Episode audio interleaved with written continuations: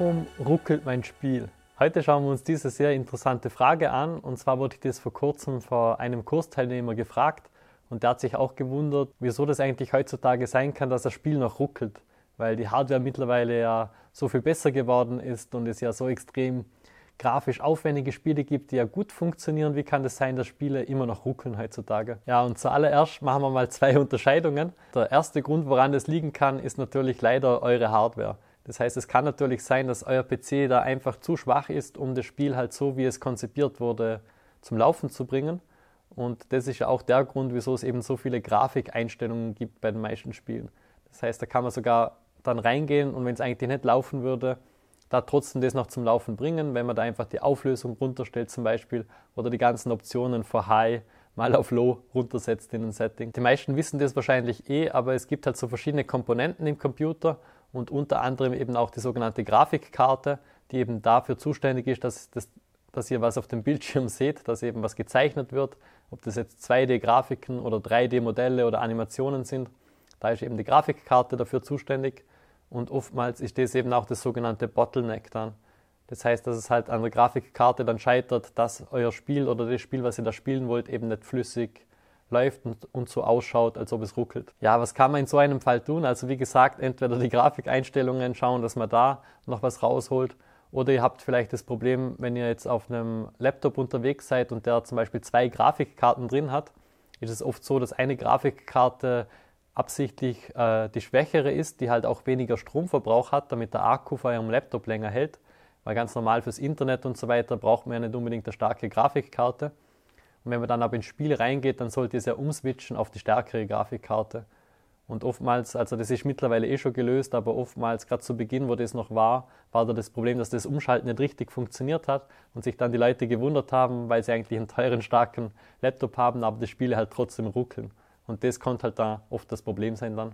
Ja, wenn ihr generell so seid wie ich und einfach schon einen älteren Laptop habt, also jetzt nicht der hier, aber ihr habt vor ein paar Jahren auch Overwatch auf einem älteren Gerät gespielt, und da war es halt echt auch so, ihr habt dann jetzt nicht die Möglichkeit gehabt zu upgraden und ihr wolltet halt einfach Overwatch zum Laufen bekommen, aber das Problem war sogar, wenn ich in den ganzen Grafikeinstellungen alles komplett runtergedreht habe und zusätzlich auch noch ein paar andere Einstellungen in der Grafikkarte selber speziell für Overwatch runtergesetzt habe, hat es trotzdem noch nicht flüssig funktioniert. Und gerade bei so einem schnellen Shooter wie Overwatch ist ja ganz wichtig, dass man da halt konstant eine flüssige Framerate hat, dass man es halt flüssig spielen kann und dadurch halt nicht einen Nachteil gegenüber denen, die es halt flüssig spielen können. Und was ich da dann gemacht habe, da hat es halt so einen Trick gegeben, dass man wirklich bei den Spielfiles was ändert und eigentlich die Grafik noch ein bisschen schlechter macht, als es eigentlich nur mit den Settings möglich wäre. Und dadurch konnte ich halt dann Overwatch trotzdem flüssig spielen. Und es ist aber so ein bisschen eine Grauzone, weil der Grund, wieso sie das verhindert haben, war eben, die Grafik wird dann so stark reduziert, dass es so ein bisschen wie ein Gameboy-Spiel ausschaut, aber man halt auch die Gegner leichter erkennen konnte weil halt die ganze Umgebung so immer Grauton ist und die Gegner halt ein bisschen heller sind und auffallen. Und da ist natürlich schon ein bisschen kritisch, ob sowas dann noch nicht einen unfairen Vorteil gegenüber den anderen Spielern hätte. Aber ich habe da kein schlechtes Gewissen gehabt, weil flüssig laufen hat bei mir auch 30 Frames, 30 bis 60 geheißen. Es waren keine stabilen 60, also hatte ich da immer noch ein ziemlich starkes Handicap. Ja, und was natürlich viele auch wissen, Nintendo Switch. Also rein von der Hardware her ist es ja oft so, dass die PCs stärker sind als die Konsolen und die Nintendo Switch ist da natürlich das Schlusslicht, weil die Hardware in der Nintendo Switch eigentlich eher wie mittlerweile ja, die Hardware, die in einem Handy drin ist, teilweise schon besser ist. Und das macht die Sache natürlich für Spielentwickler dann auch nicht gerade einfach. Damit sind wir jetzt auch direkt schon bei unserem Hauptthema. Also das, der erste Grund, wieso Spiele ruckeln, kann natürlich auch eure Hardware sein oder im Fall von der Nintendo Switch einfach, dass halt die Konsole eben nicht stark genug ist für das Spiel. Und der weitaus öfters vorkommende Grund oder der, was euch wahrscheinlich auch am meisten interessiert, ist eben die Performance. Das heißt, wie gut wurde ein Spiel optimiert. Performance ist halt so ein Riesenthema, da habe ich auch in meinen Workshops und im Unterricht, den ich da an der FH mache, teilweise ganze Vorlesungen einfach dem Thema gewidmet, weil es halt so komplex ist und weil man da so tief reingehen kann und man halt so ein großes Verständnis eigentlich dafür haben muss, was da auch in der Hardware halt genau passiert, wenn euer Spiel abläuft. Aber in dem Video würde ich es trotzdem gerne versuchen zu erklären und euch einfach so ein bisschen einen Überblick geben, was da eigentlich im Hintergrund abläuft. Ich glaube, zuallererst ist ganz wichtig, mal zu verstehen, was eigentlich das 30 oder 60 FPS oder Frames oder Hertz, was das eigentlich genau bedeutet. Und im Prinzip könnt ihr euch so vorstellen, dass halt der Computer, wenn ihr jetzt ein Spiel startet, was mit 60 Frames in der Sekunde läuft, 60 Mal pro Sekunde das Bild berechnen muss. Und ihr müsst euch einfach kurz mal überlegen, was genau das bedeutet. Das heißt, jede Sekunde wird 60 Mal was berechnet. Und das bedeutet natürlich ein extremer Rechenaufwand und eben auch der Grund, wieso ganz viele Spiele eben nicht diese 60 Frames packen, sondern halt nur die 30, weil das ja das Doppelte von dem Wert ist. Ja, und gerade für Indie-Entwickler ist es halt nochmal schwieriger. Die haben ja oft nicht so ein großes Budget, nicht so riesen Teams und die sind halt mit Händen und Füßen beschäftigt, dass sie überhaupt mal das Spiel fertig bekommen und das Spiel möglichst gut machen. Und dass da halt am Schluss dann die Performance halt so als Nachgedanke noch gemacht wird, ist da schon leicht verständlich, dass das halt öfters passiert. Und wie ich schon erwähnt habe, ist es halt so ein großes und komplexes Thema, dass man da halt dann auch viel Zeit braucht, um das zu lösen. Und deshalb wird es halt oft auch nur so halb gut gelöst dann. Ja, nochmal zurück zu diesen 30 oder 60 FPS. Was ist denn da jetzt eigentlich wirklich das Problem? Und das Interessante ist, viele Kursteilnehmer von mir glauben auch immer, dass halt der Code da das Problem ist und dass der Code nicht gut geschrieben wurde. Und ich kann euch aber aus Erfahrung berichten, dass halt öfters die Grafik das Problem ist. Das heißt, es ist nur ganz selten so, dass der Computer jetzt nicht schafft, den ganzen Game Loop, also die ganzen Sachen, die halt im Spiel passieren müssen, 60 oder öfters sogar in der Sekunde durchzuführen. Das ist gar nicht so das Problem. Viel öfters ist das Problem einfach nur die Grafik. Das heißt, bei allem Visuellen, was ihr seht, da gibt es ja eben genau dafür dann die Systeme, um das zu lösen. Und da will ich euch jetzt einfach einen Überblick geben, so über die bekanntesten Systeme. Ich glaube, was die meisten Gamer unter euch eh schon kennen, ist das sogenannte Level of Detail, auch LOT abgekürzt genannt. Und da geht es eben darum, dass wenn ihr zum Beispiel von einem Baum weggeht und dann wieder auf den Baum zuläuft, dass er halt irgendwann wieder so aufploppt. Und das liegt eben daran, dass das 3D-Modell von dem Baum, also die Geometrie, in verschiedenen Stufen rausgespielt wird und halt je nachdem, wie weit ihr entfernt seid, reicht es natürlich da vereinfachtere Geometrie herzunehmen. Nur wenn ihr wirklich ganz nah an den Baumstamm ran, ran seid, dass halt dann die hoch, die höher aufgelöste Variante verwendet wird.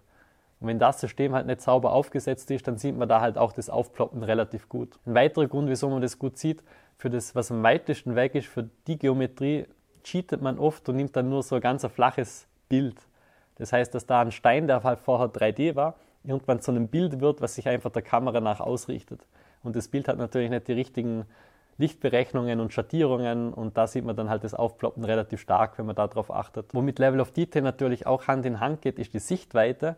Das heißt, ihr kennt das sicher für älteren Spielen, da wird halt teilweise gecheatet und absichtlich mit so dichtem Nebel gearbeitet und der Nebel kaschiert halt ein bisschen, dass man nicht so weit sehen kann. Und heutzutage gibt es natürlich ganz viele Open-World-Games, zum Beispiel Breath of the Wild, Zelda. Das heißt, wenn man da jetzt auf einem Turm oben steht und in die Ferne schaut, dann sieht man halt auch wirklich ganz weit. Und gerade bei Zelda ist halt ein super Beispiel, wenn das Spiel gut optimiert ist, weil das läuft ja echt flüssig und das auf der Nintendo Switch Hardware und sieht aber gleichzeitig auch noch echt hübsch aus. Dann gibt es halt natürlich noch ganz viele andere Dinge, die man auch optimieren kann und die halt oft auch in den Settings vom Spiel dann verfügbar sind, dass man zum Beispiel die Anzahl der Partikeleffekte, wenn jetzt zum Beispiel irgendwo Feuer flackert, wie viele Partikel da dann hochfliegen, wie gut es ausschaut von der Qualität her, dass man das halt auch reduzieren kann.